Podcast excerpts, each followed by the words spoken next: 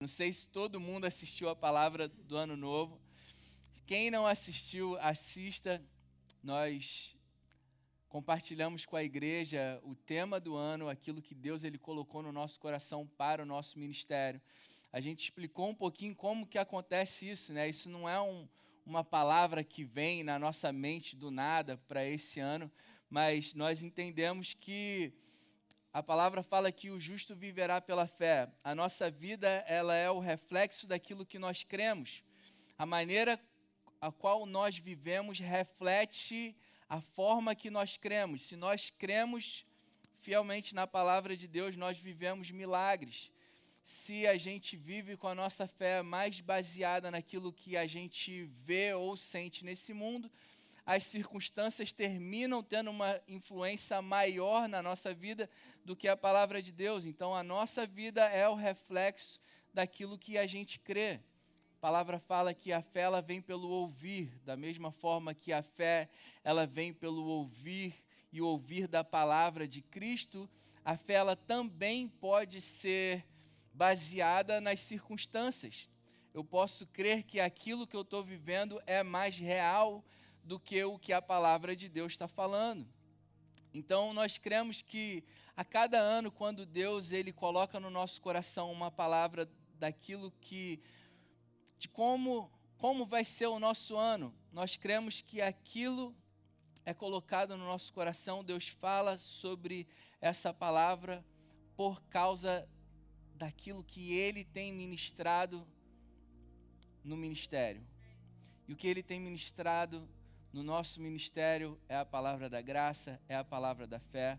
Nós estamos aqui há cinco anos em Atlanta, gente, aleluia. Cinco anos ministrando graça e fé, todos os domingos. Nossa base é Jesus. Jesus é a graça manifesta, é a graça de Deus encarnada.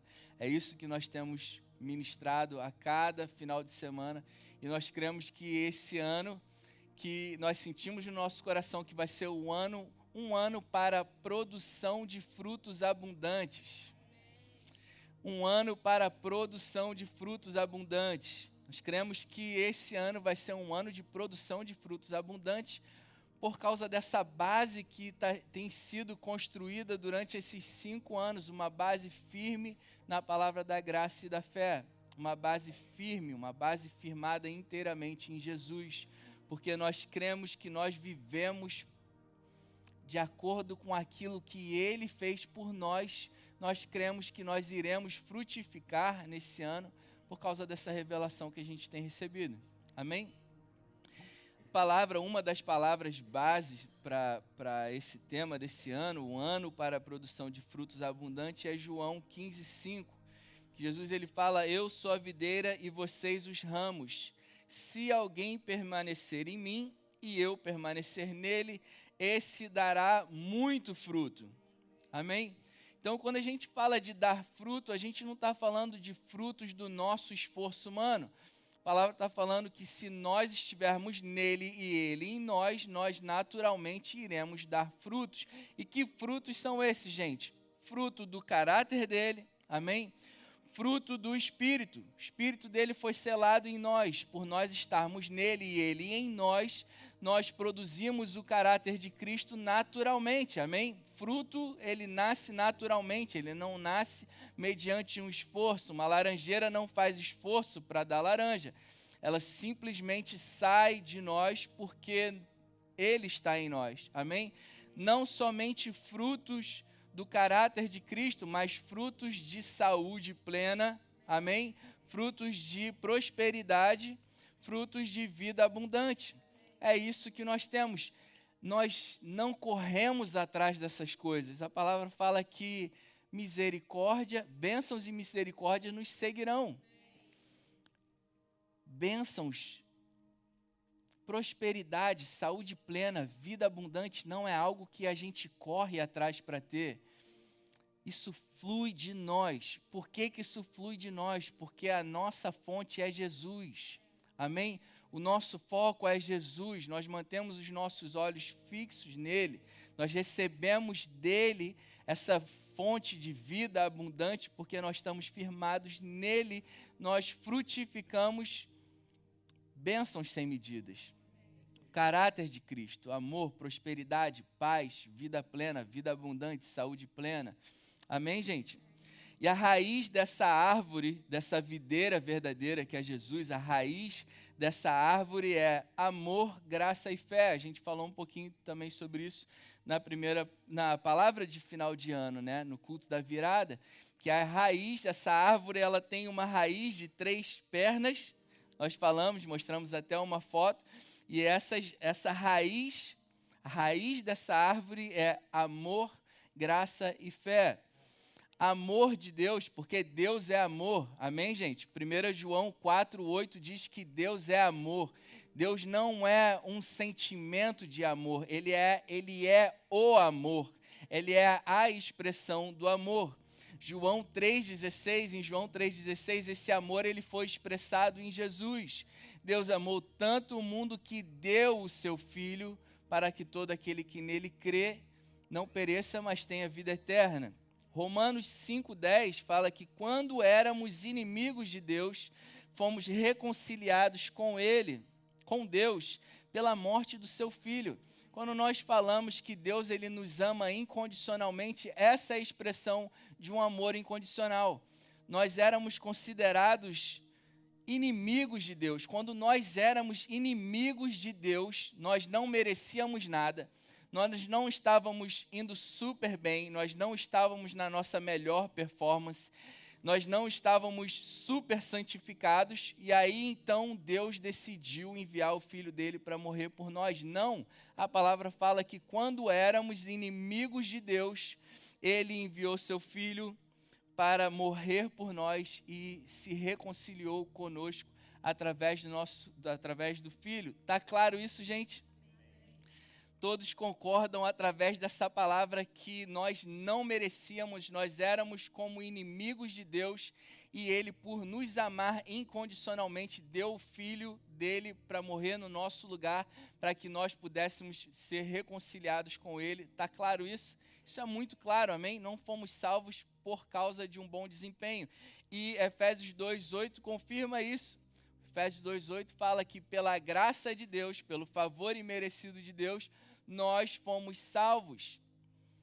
E, e essa fé que recebemos de Deus, fomos salvos pela fé. Isso não vem de vocês, é um dom de Deus para que ninguém se glorie. Então, a nossa história com Deus, ela começa através de uma salvação sem merecer. Recebemos essa salvação pela fé. Amém, gente? Na verdade, essa nossa história com Deus começa de um amor incondicional porque Deus ele nos ama incondicionalmente, ele nos salvou sem a gente merecer. Amém?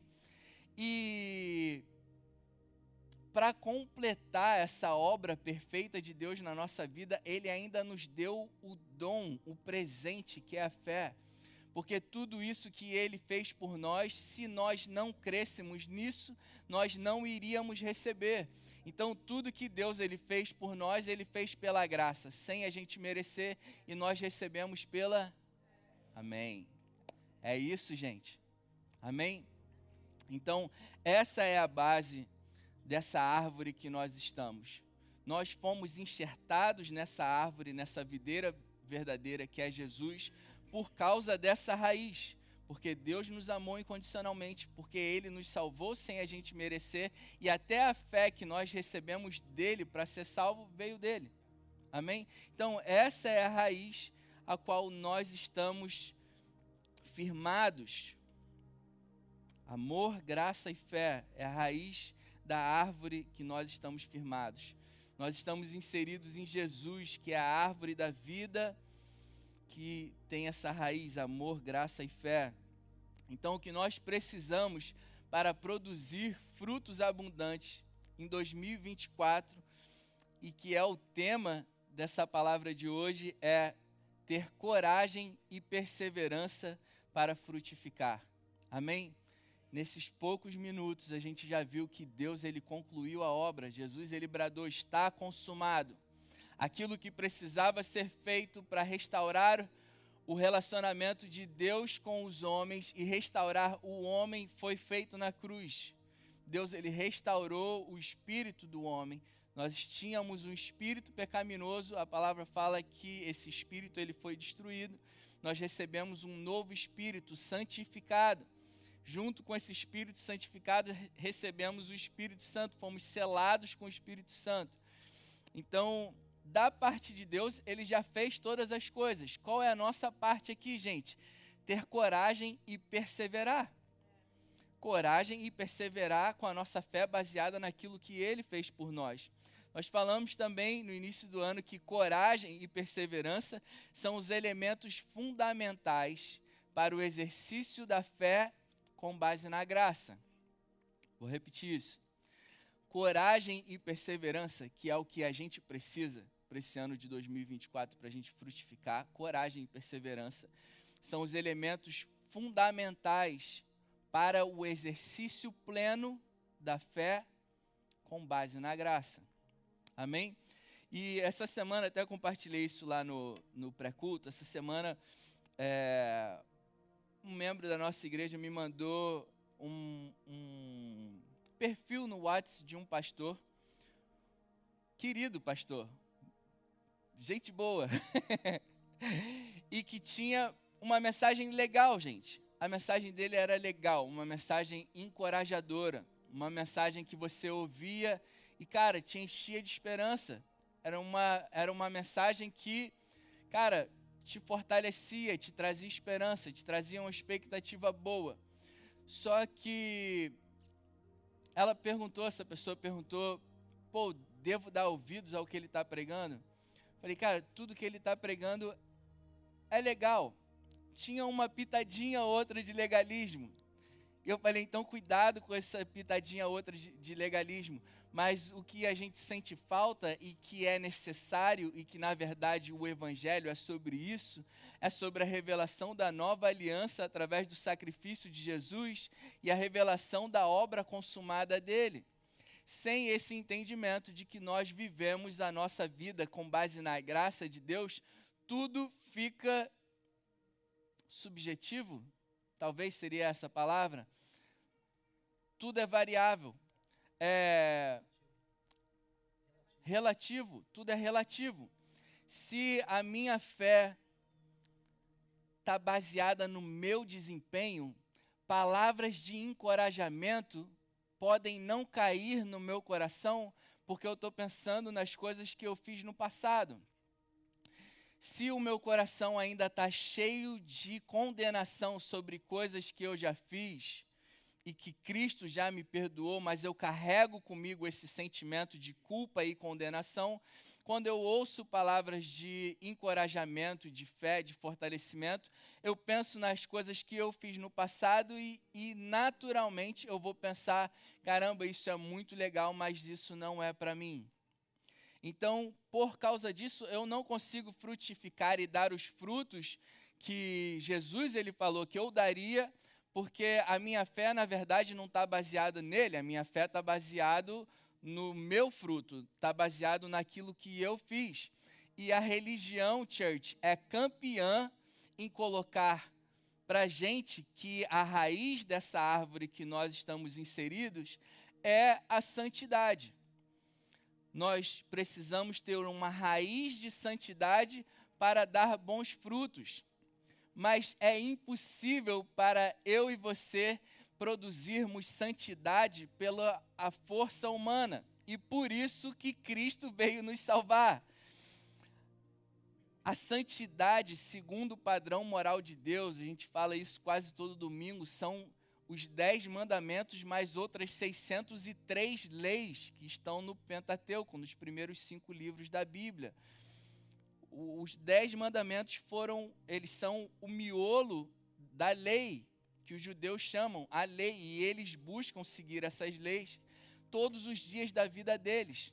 E para Deus, ou você acerta em todas, ou você cumpre as 613 leis diariamente, ou você falhou em todas. Então, a gente tentar dar fruto tendo como base, como raiz a santidade, a gente vai falhar. A gente vai sempre falhar. E quem pensa que está indo muito bem, na verdade está muito enganado. Porque se você está tentando, é, diante de Deus, parecer justo com base nas suas obras, a lei sempre vai te mostrar que existe algo na sua vida que ainda está errado. Para isso que a lei serve. Deus ele deu a lei para o povo judeu para que eles soubessem tudo aquilo que eles faziam de errado. E se a gente analisar a lei, gente, vocês podem estar se achando os homens e as mulheres mais santos desse planeta. Se eu te apresentar a lei, você vai ver que você está pecando, porque são 613 mandamentos. E é impossível que você esteja cumprindo todos eles. Na verdade, para você cumprir todos eles, você deveria saber todos os 603. 13. Tem alguém aqui que sabe? Não? a gente estaria lascado, né, gente? Se a gente tivesse que viver nosso relacionamento com Deus com base no cumprimento de todas essas leis, a gente estaria lascado porque na verdade a gente nem sabe quais elas são. Então, enquanto a gente não tiver como base da nossa vida a graça de Deus, o amor incondicional dele por nós, nós nunca iremos frutificar, porque vamos sempre achar que estaremos sempre em falta com Deus. E nós não estamos em falta com Deus, porque a falta que nós tínhamos com Deus foi suprida em Cristo Jesus. Amém? Aquilo que nos separava de Deus em Cristo Jesus foi, foi suprido. Cristo, o sangue de Jesus nos cobre. O sangue de Jesus faz com que o Pai olhe para a gente e fale: Esse é o meu filho amado. Recebemos a natureza do próprio Deus em nós, não porque merecemos, mas Cristo morreu por nós e pagou a dívida que nós tínhamos com Deus. Amém? Aleluia. Se eu associo o favor de Deus sobre a minha vida com as coisas que eu faço ou deixo de fazer, já não é mais pela graça, mas por merecimento. Amém, gente? Quem não tem a revelação da graça, por mais que ouça mensagens boas, de fé e de encorajamento, se a pessoa carrega culpa e condenação nas coisas que ela fez no passado, ela nunca vai ter frutos abundantes, porque ela ainda pensa que a raiz que alimenta ela é a santidade, sendo que a santidade não é raiz, a santidade é um fruto, gente. E a sua fonte de nutrientes é a raiz dessa árvore, é o amor incondicional de Deus por nós, a graça, que é o subproduto desse amor, e a fé, que é um dom, um presente que Deus nos deu para sermos salvos, redimidos, remidos, libertos do pecado, nos tornando filhos de Deus ao crermos no nome de Jesus. Aleluia. A base da nossa fé, ela precisa ser a graça de Deus. Se você quer dar frutos abundantes nesse ano de 2024, você precisa ter como base da sua fé a graça de Deus. Você precisa reconhecer e declarar: Deus, se não fosse a tua graça, eu estaria lascado. Se não fosse a tua graça, eu, eu não seria nada. Se não fosse a tua graça, eu não teria sido salvo. Se não fosse a tua graça, eu nunca seria teu filho. Se não fosse a tua graça, eu nunca seria abençoado. Se não fosse a tua graça, eu nunca teria acesso a você. Se não fosse a tua graça, eu nunca teria o teu espírito. Se não fosse a tua graça, eu nunca teria saúde plena, nunca teria vida abundante, eu não saberia quem você é. Se não fosse a tua graça. A graça de Deus precisa ser a base da nossa fé. Aleluia. Essa base da nossa fé, está em Efésios 2,8, como a gente já leu, pois vocês são salvos pela graça por meio da fé, isso não vem de vocês, é dom de Deus, não por obras, para que ninguém se glorie. 2 Coríntios 5, 21 diz: Deus tornou pecado por nós aquele que não tinha pecado, para que nele nos tornássemos justiça de Deus. Isso é base para a nossa vida. A gente frutifica por causa disso daqui. E a gente precisa entender isso. Deus tornou pecado por nós aquele Jesus que não tinha pecado nenhum, para que nele nos tornássemos justiça de Deus. O que é a gente se tornar justiça de Deus, gente? Vou ler outro versículo antes de, de explicar isso. A palavra ela fala quatro vezes, repito, quatro vezes. Quatro vezes. O justo viverá pela fé. Quatro vezes a palavra fala isso em Abacuque, fala em Romanos, Gálatas e Hebreus. E eu trouxe Romanos para a gente ler. Romanos 1,17 diz o seguinte: Porque no Evangelho, repete comigo, no Evangelho, é revelada a justiça de Deus.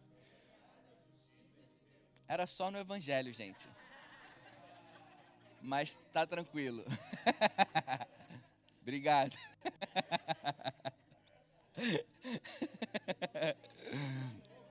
Era só no Evangelho, gente. Vamos lá, não precisa repetir não, tá?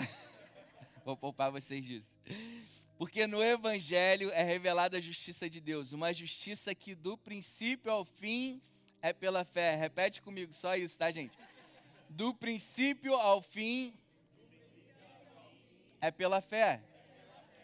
Amém? Valeu. Como está escrito, o justo viverá pela fé.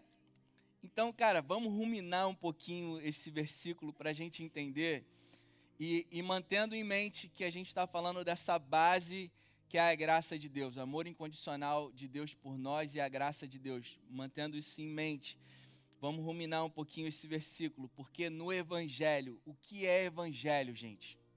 Boas novas, amém? Quais são as boas novas para nós que estávamos perdidos? que não tínhamos esperança nenhuma. As boas novas que nos salvou foi a mensagem de que Cristo morreu pelos meus pecados na cruz. Essa é a boa nova, amém? A boa nova era, de, era que eu e você tínhamos uma dívida com Deus e o pagamento dessa dívida era a morte. Essa dívida só poderia ser paga através da morte. Nenhum de nós morremos nem sacrificamos um animal para pagar a nossa dívida as a matter of fact. Não ficou legal, né? Mas a verdade é que nenhum animal que foi, foi sacrificado na antiga aliança foi capaz de perdoar eternamente o, o pecado daquele povo. Então, por mais que eu e você se a gente cometer algum pecado, a gente sacrificar algum animal, esse animal não vai lavar os nossos pecados para sempre. Esse animal ele pode, poderia até perdoar os nossos pecados, aquele pecado, até a gente sair do templo e cometer outro. Porque são 613 leis. E é impossível do ser humano cumprir isso o tempo todo. Então, o Evangelho é a boa notícia de que nós tínhamos uma dívida com Deus. Essa dívida só poderia ser paga através da morte de um sangue derramado de um homem santo, Cristo santificado, Cristo santo, o próprio Deus, 100% homem, 100% Deus, nunca errou, perfeito, morreu no nosso lugar pagando a nossa dívida por causa do sacrifício de Jesus, quando nós ouvimos isso e cremos nessa mensagem, nós nos tornamos filhos de Deus. Essa é boa notícia. Amém? A boa notícia é que Cristo morreu no meu e no seu lugar sem a gente merecer.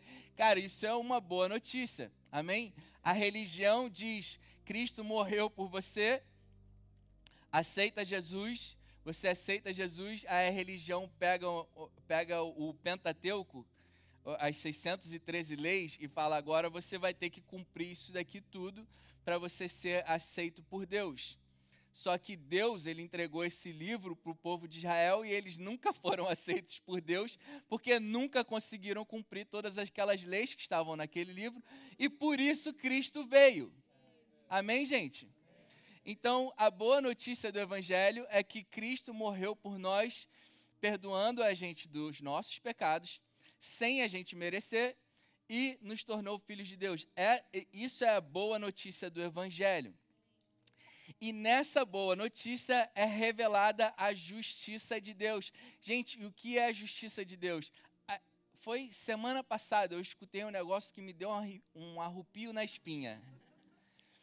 Eu ouvi dizer que é, Deus é amor, mas Deus é justo. Religioso ama falar isso.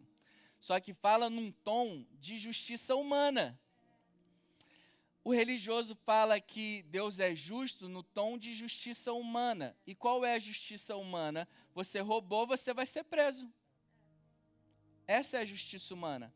Então o religioso coloca a justiça de Deus como sendo o seguinte: você pecou, Deus vai pesar a mão na tua vida. Você errou, Deus vai te castigar. Essa dificuldade que você está passando certamente foi por causa de algum pecado que você cometeu, porque Deus é fogo consumidor. Deus é justiça. Eu respirei fundo, falei, oh Deus, misericórdia. Misericórdia.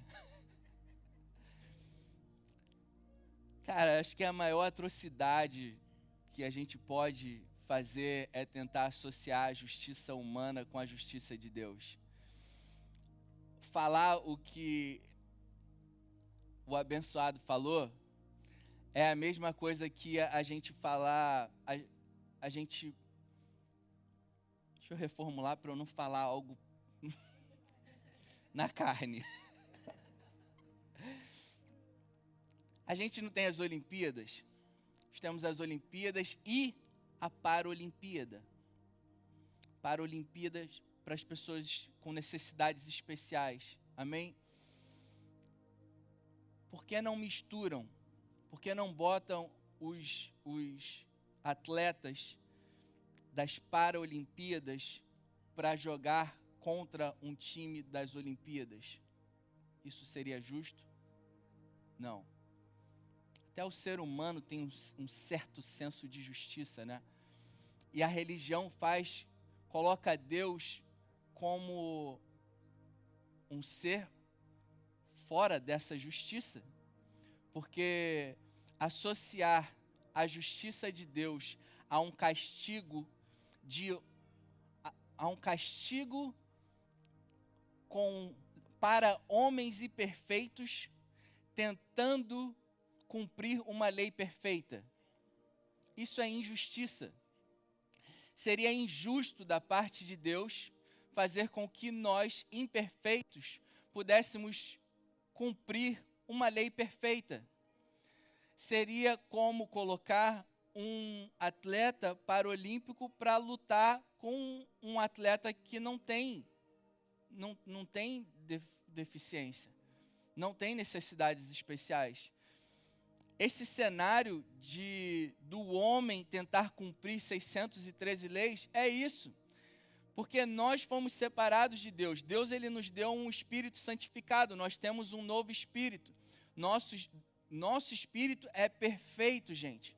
É um espírito santo, santificado, um espírito que não tem mácula. Ele nos deu um novo espírito, porém o nosso corpo e a nossa alma tá num processo de transformação. Amém? Então, ainda não fomos glorificados, ainda não fomos aperfeiçoados. Então, seria injusto Deus exigir de nós perfeição ainda uma vez que ainda não fomos aperfeiçoados. Tá claro isso, gente? Essa é a justiça de Deus. A justiça de Deus foi ver homens que foram separados deles, dele, que é a fonte de vida, e olhar como que os, os, a minha criação separada de mim vai conseguir viver segundo o meu padrão moral se eles ainda não foram aperfeiçoados como eles eram em Adão. Como? Deus, em sua justiça, envia o filho dele no nosso lugar para cumprir todos esses 613 mandamentos e ao cumprir esses mandamentos, ao morrer no nosso lugar, ele pudesse nos declarar justiça de Deus. Essa é a justiça de Deus. Enviar o filho dele para morrer no lugar de gente que nunca poderia cumprir o padrão moral segundo ele tinha apresentado. A lei é perfeita. A lei não tem defeito algum, é perfeita. Porém, a lei não transforma ninguém. A lei não muda ninguém. A lei não aperfeiçoa ninguém. A lei, na verdade, serviu para duas coisas: para a gente saber tudo que a gente faz de errado e para a gente gritar: Deus, eu preciso de um Salvador. Eu não dou conta. Eu, eu olho para a tua lei, eu vejo que isso é muito bom. Isso me ajuda a viver bem com o próximo e a viver bem contigo. Porém, eu sou incapaz, por causa do meu corpo e da minha alma, cumprir todas essas 613 leis. Deus, eu preciso de um Salvador. A justiça de Deus enviou Jesus para morrer no nosso lugar e nos declarar justiça de Deus, como ele declarou em 2 Coríntios 5, 21. Vamos ler de novo. Deus tornou pecado por nós, aquele que não tinha pecado, para que nele nos tornássemos justiça de Deus. Hoje eu e você nós somos declarados justiça de Deus. Deus olha e fala o meu justo. Eles eles foram justificados através do sangue de Jesus. Aleluia. Essa é a base a qual nós precisamos estar firmados. Amém?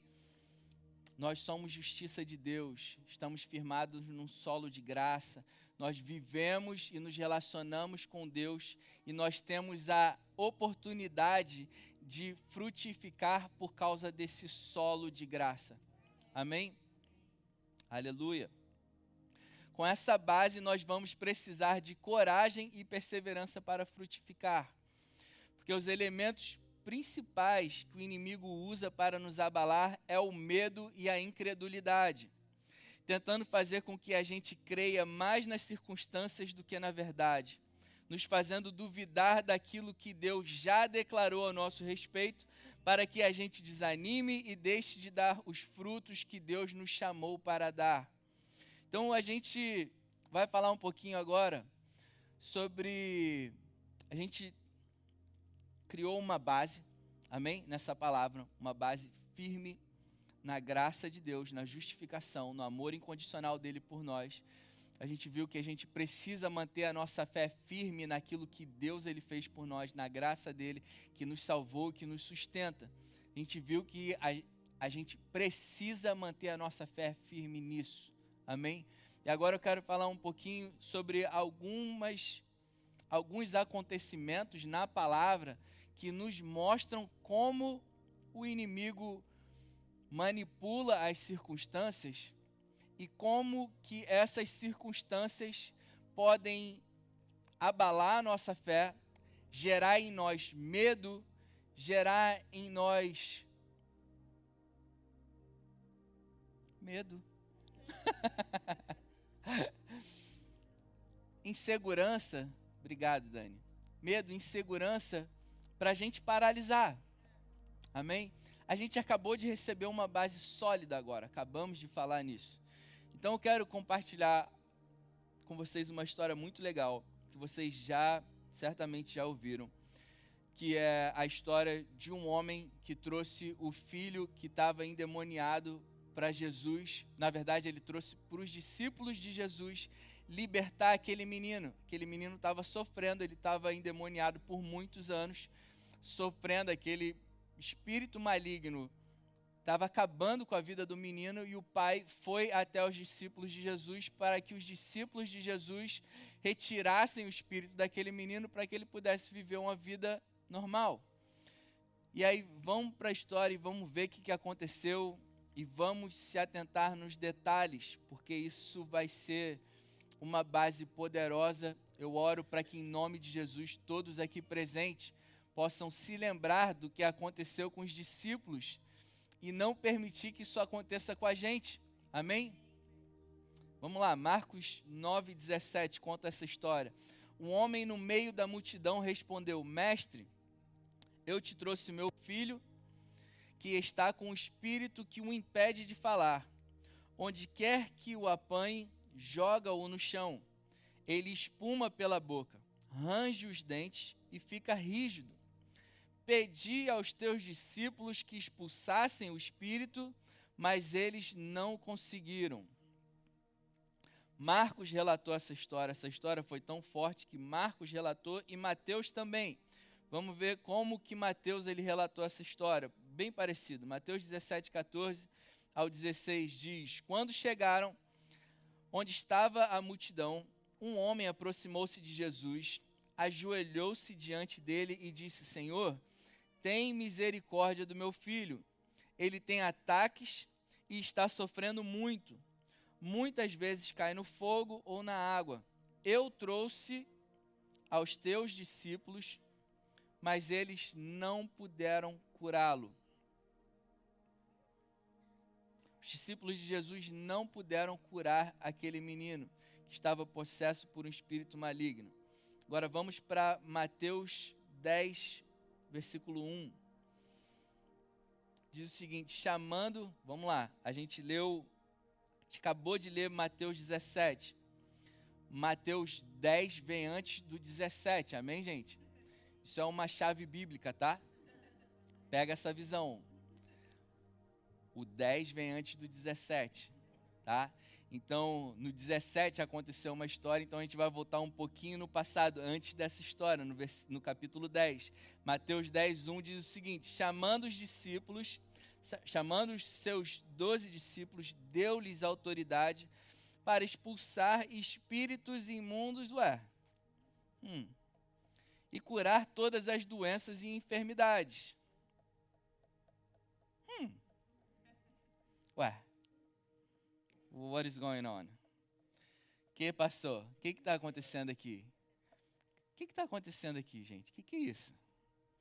Cara, Jesus chamou os doze e deu a eles autoridade. Então, olha só, o que aconteceu no capítulo 17 não foi por falta de autoridade, amém? Cara, eles receberam autoridade. Nós recebemos graça sobre graça. Nós também recebemos poder e autoridade no nome de Jesus. Esse mesmo poder e autoridade que Jesus concedeu aos discípulos, ele concedeu a mim e a você. Amém? Esse poder está no Espírito de Deus que habita em nós. Vamos, vamos lá para Marcos 6, versículo 7 e versículo 13. Conta um pouco dessa história também. Chamando os doze para junto de si, enviou-os de dois em dois e lhes deu e deu-lhes autoridade sobre espíritos imundos expulsavam muitos demônios e ungiam muitos doentes com óleo e os curavam. Marcos 6, antes do 17, né?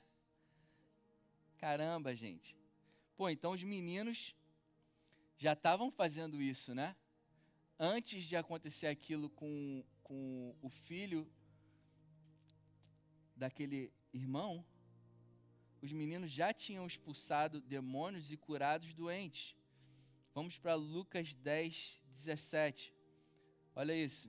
Os setenta e dois voltaram alegres e disseram: Senhor, até os demônios se submetem a nós em teu nome.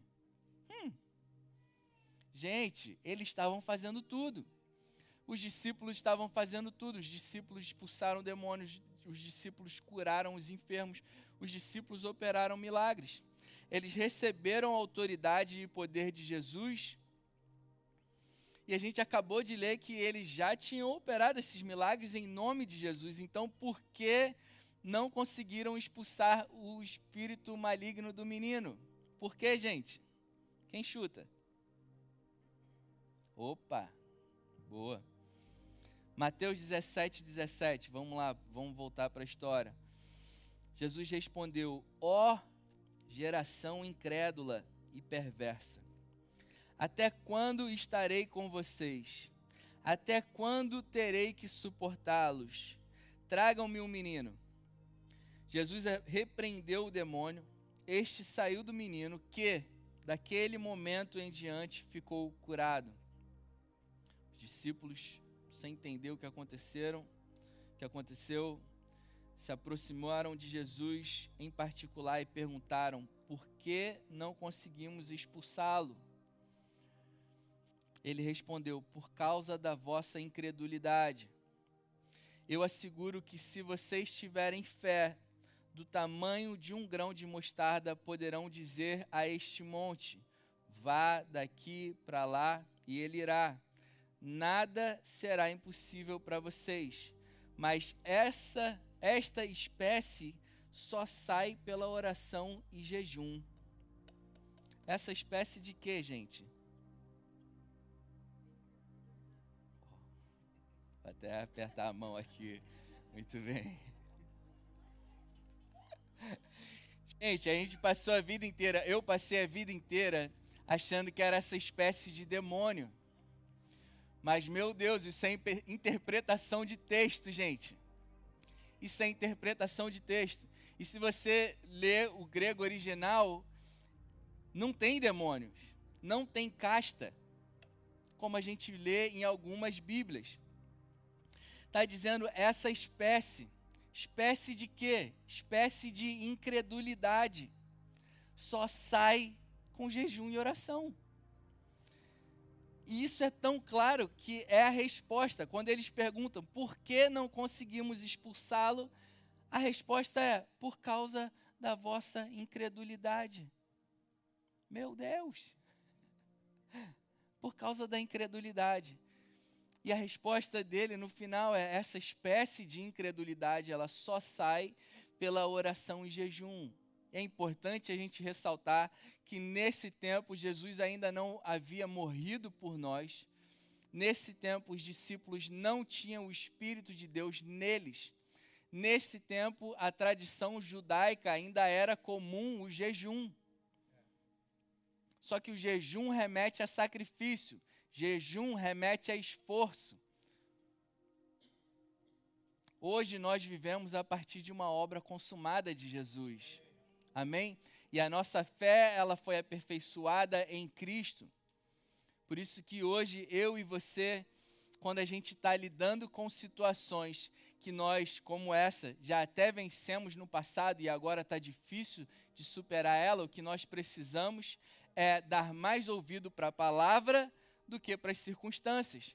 Os meninos já tinham expulsado o demônio, os meninos já tinham curado os doentes. Mas o que, que aconteceu ali naquela situação? a maneira que o Espírito estava se manifestando ali assustou tanto eles que eles colocaram, eles deram mais atenção ao que o menino estava fazendo do que aquilo que Jesus tinha falado para eles. Eu dou autoridade a vocês para expulsar demônios e curar enfermos eles deram mais atenção ao que estavam vendo do que aquilo que Jesus já tinha falado, eles deram mais atenção ao que eles estavam vendo do que aquilo que eles já tinham vivido. E quando a gente não tem a nossa fé baseada na graça de Deus, tudo fica variável? Relativo. Obrigado. Tudo fica relativo se a gente não tem a graça de Deus como base da nossa vida, tudo fica relativo. A gente pensa que a, naquele momento que eu orei e a pessoa foi curada, foi porque eu estava no auge da minha santificação. Aleluia. Religião adora, religioso adora falar isso. E aí, hoje que eu não estou tão bem, caramba, saí de casa com pressa, não consegui orar, não consegui fazer meu devocional se eu orar, será que vai ser curado? Hum. Hum. Tudo que vocês precisam, precisavam, era ter fé do tamanho de um grão de mostarda, era o que ele fala. Mas a incredulidade de vocês estava mais forte que a sua fé. Entendam uma coisa: a fé é um dom de Deus. Deus dá alguma coisa para gente capenga, gente? Nossa fé é perfeita, amém? Todos nós temos fé suficiente para declarar que uma montanha saia daqui para lá. Todos nós temos fé suficiente para fazer essa declaração e ver o sobrenatural de Deus se manifestar. Todos nós temos isso, temos esse poder. Se você vê alguém enfermo, você não precisa me ligar para orar por essa pessoa, porque o, o, mesmo Espírito que vai manifestar o poder de Deus através da minha vida está em você também. Amém, gente? O que a gente precisa é dar mais ouvidos à palavra do que às circunstâncias. Amém?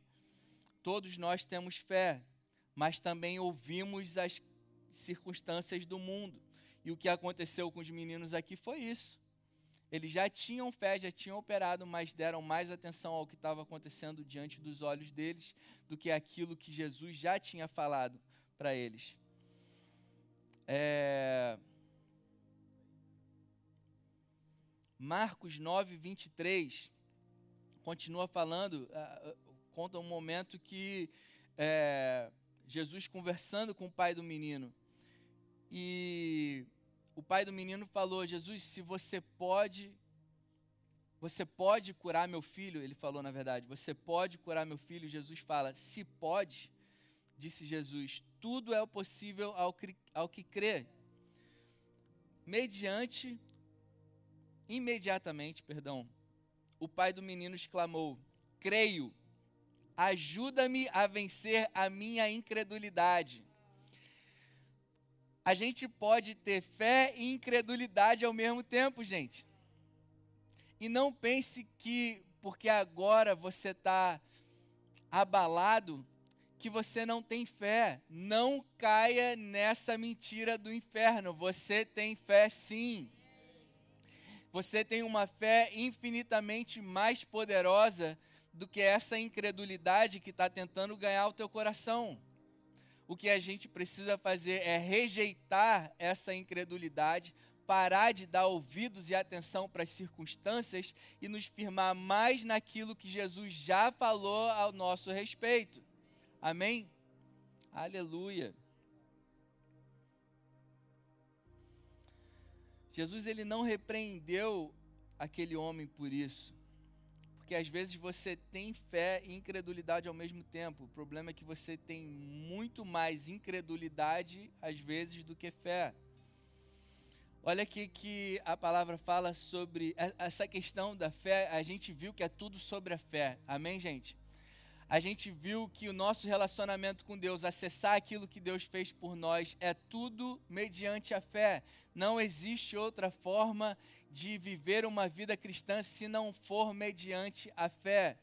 E olha que que Jesus fala sobre a obra do Espírito Santo. Em João 16:8, ele fala: "Quando ele vier, convencerá o mundo do pecado, da justiça e do juízo." Do pecado, por quê, gente? Porque os homens não creem em mim. Da justiça, porque eu vou para o Pai e vocês não me verão mais, e do juízo, porque o príncipe desse mundo já está condenado. O príncipe desse mundo já está condenado. A obra do Espírito Santo é agir na nossa incredulidade. O Espírito Santo não convence as pessoas das coisas erradas que elas fazem, mas do fato de que elas não estão crendo em Jesus todos os seus erros vêm como resultado de um fundamento de incredulidade. Roubar não é pecado, gente. Uh. Roubar é fruto da incredulidade de que Deus pode te suprir daquilo que você precisa. Por isso que o Espírito Santo, ele trata a nossa incredulidade. Ele veio convencer o mundo em crer em Jesus. O que a gente precisa é crer em Jesus, ter uma fé firmada naquilo que Jesus já fez por mim, por você, e isso ser suficiente para a nossa vida. Aleluia. Outro exemplo, o Espírito Santo não nos convence da nossa falta de generosidade, mas nos convencerá da falta de confiança em Jesus com o nosso dinheiro. A falta de generosidade é resultado da sua falta de confiança e incredulidade sobre a sua real fonte de renda. Meu Deus. Para repetir? A falta de generosidade é resultado da sua falta de confiança e incredulidade sobre a sua real fonte de renda. Porque a gente pensa que a nossa fonte de renda é o nosso trabalho e o nosso dinheiro está limitado ao que a gente já tem no banco, a gente deixa de ser generosos uns com os outros ou generosos na igreja, porque a gente simplesmente não crê que Jesus vai me prover. Eu não creio. A verdade é essa. A, gente precisa ser honesto com, com, nós mesmos, amém? Quando a gente não consegue ser generoso, generosos uns com os outros, quando a gente não consegue gener, ser generoso na nossa igreja, gente, a nossa igreja é a nossa casa, amém? É, é aqui onde a gente vem todo domingo e durante a semana para alguns eventos. A gente construiu uma casa maravilhosa aqui do lado para todo domingo a gente poder vir com conforto, para vocês chamarem seus amigos, família e, e, entrarem num lugar. O desejo do nosso coração é que as pessoas que frequentam e visitam a nossa igreja possam ver a generosidade e a, a prosperidade do reino de Deus se manifestando aqui na terra. Por isso que a gente estava louco para ir para lá. Porque isso daqui é provisório, Deus, a gente te agradece pelo maná diário Obrigado porque essa foi a provisão para esse tempo, para a gente chegar na nossa Canaã, lugar que mana leite e mel. Amém? E se a gente, cara, não consegue ser generoso num lugar que Deus está usando para ministrar na minha vida, me tornar uma pessoa melhor, ser um melhor marido para minha esposa, ser um melhor pai para o meu filho, se eu não consigo ser generoso no ambiente que Deus está fazendo essa obra poderosa na minha vida, é porque eu simplesmente não confio em Deus com as minhas finanças. Só um exemplo de confiança. Amém? E é justamente na nossa fé que o inferno mais tenta contra a gente. Porque a palavra fala que aqueles que são de Deus, o inferno não toca, o inimigo não toca. Amém? Quem é de Deus aqui? Cara, o diabo não pode tocar em você. O diabo não pode tocar em você. Nosso corpo está aqui nesse mundo. Nesse mundo tem, cara, vírus voando por aí. Amém? Esses vírus tocam no nosso corpo, mas o inferno não pode tocar no nosso corpo. Esses vírus podem tocar no nosso corpo, mas nós somos templo do Espírito. Um crente com a consciência do poder do Espírito de Deus dentro dele, cara, não fica enfermo, eu diria, por muito tempo. Porque tem a consciência de que essa enfermidade não tem poder sobre o meu corpo. Quem tem poder sobre o meu corpo é o Espírito do meu Deus que habita em mim. Com poder e autoridade que há no nome do Senhor Jesus, eu repreendo essa enfermidade do meu corpo. Eu ordeno na autoridade do nome de Jesus que essa enfermidade saia. Pode ser no teu corpo físico ou na sua alma, nos teus sentimentos, ansiedade. Gente, eu quase tive uma crise de ansiedade domingo passado, sabia? Nunca tive isso na minha vida, gente. Antes de dormir, a gente passou por uma semana de, de inspeções. Passamos em três das cinco. Vamos ter mais duas agora, segunda e terça, em nome de Jesus, vamos pegar nosso certificado. Mas por causa dessas inspeções e eu ainda estava em fechamento do ano na IBM, trabalho pra caramba, eu tendo que estar tá aqui para encontrar com os inspetores e trabalhar igual um louco no fechamento de ano. Na noite anterior, gente, me veio um sentimento, eu não sei o que é crise de ansiedade, tá? Porque eu nunca tive antes, mas eu acho que foi isso. Porque foi um sentimento horroroso, horroroso aqui, ó cara, um sentimento aqui. E eu falei, Jesus, o que é isso? Um pouco antes de eu dormir. Falei, meu Deus, o que é isso? Que sentimento é esse? Aí eu, eu, eu no impulso, falei, vou repreender o cão. Falei, não, calma aí, cara. Ele não pode tocar na minha vida. Cara, eu repreendo em nome de Jesus esse sentimento. Aquieta minha alma aquieta a minha alma. repreendo esse sentimento na autoridade do nome de Jesus. Eu ordeno que esse sentimento, essa sensação saia do meu corpo em nome de Jesus. Espírito Santo, manifesta o teu poder no meu interior, manifestando a paz que excede todo entendimento. É isso que eu recebi de, recebi de Cristo e é isso que eu tenho no meu coração. Pai, eu te agradeço pela paz que você me dá. Te agradeço porque minha vida não está largada nesse mundo, eu pertenço a você. Você me guarda e em você eu tenho paz. Em nome de Jesus. aleluia. A manifestação da paz. Cara, isso é maravilhoso. é maravilhoso ser filho desse Deus tão poderoso. E o que o inimigo quer é fazer com que a gente não creia nisso, ou creia mais nas circunstâncias do que nessa verdade. E vamos ler Hebreus 4,15, para vocês verem também a audácia desse chechelento, desse Satanás caído, perdido e arrebentado.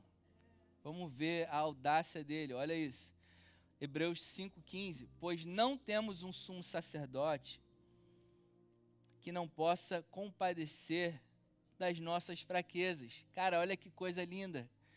Cara, nós não temos um sumo sacerdote que não se compadece das nossas fraquezas, mas sim alguém que, como nós, passou por todo tipo de tentação, porém sem pecado. Cara, Jesus ele passou por tudo aquilo que nós passamos. E ele se compadece das nossas dores, das nossas tristezas, das nossas dificuldades. Porém, quando a gente lê isso, a gente pensa que a tentação que Jesus passou foi a tentação de mentir, foi a tentação de se deitar com uma mulher, foi a tentação de desistir, foi uma tentação de fumar um. Estou brincando, gente. Tentações que nós, homens, mulheres e jovens, passamos. Quando a gente olha isso, a gente pensa que essa foi a tentação que Jesus passou. Mas vamos ver a tentação real que Jesus passou em Mateus 3:17 diz o seguinte: É o momento onde Jesus ele estava sendo batizado por João Batista.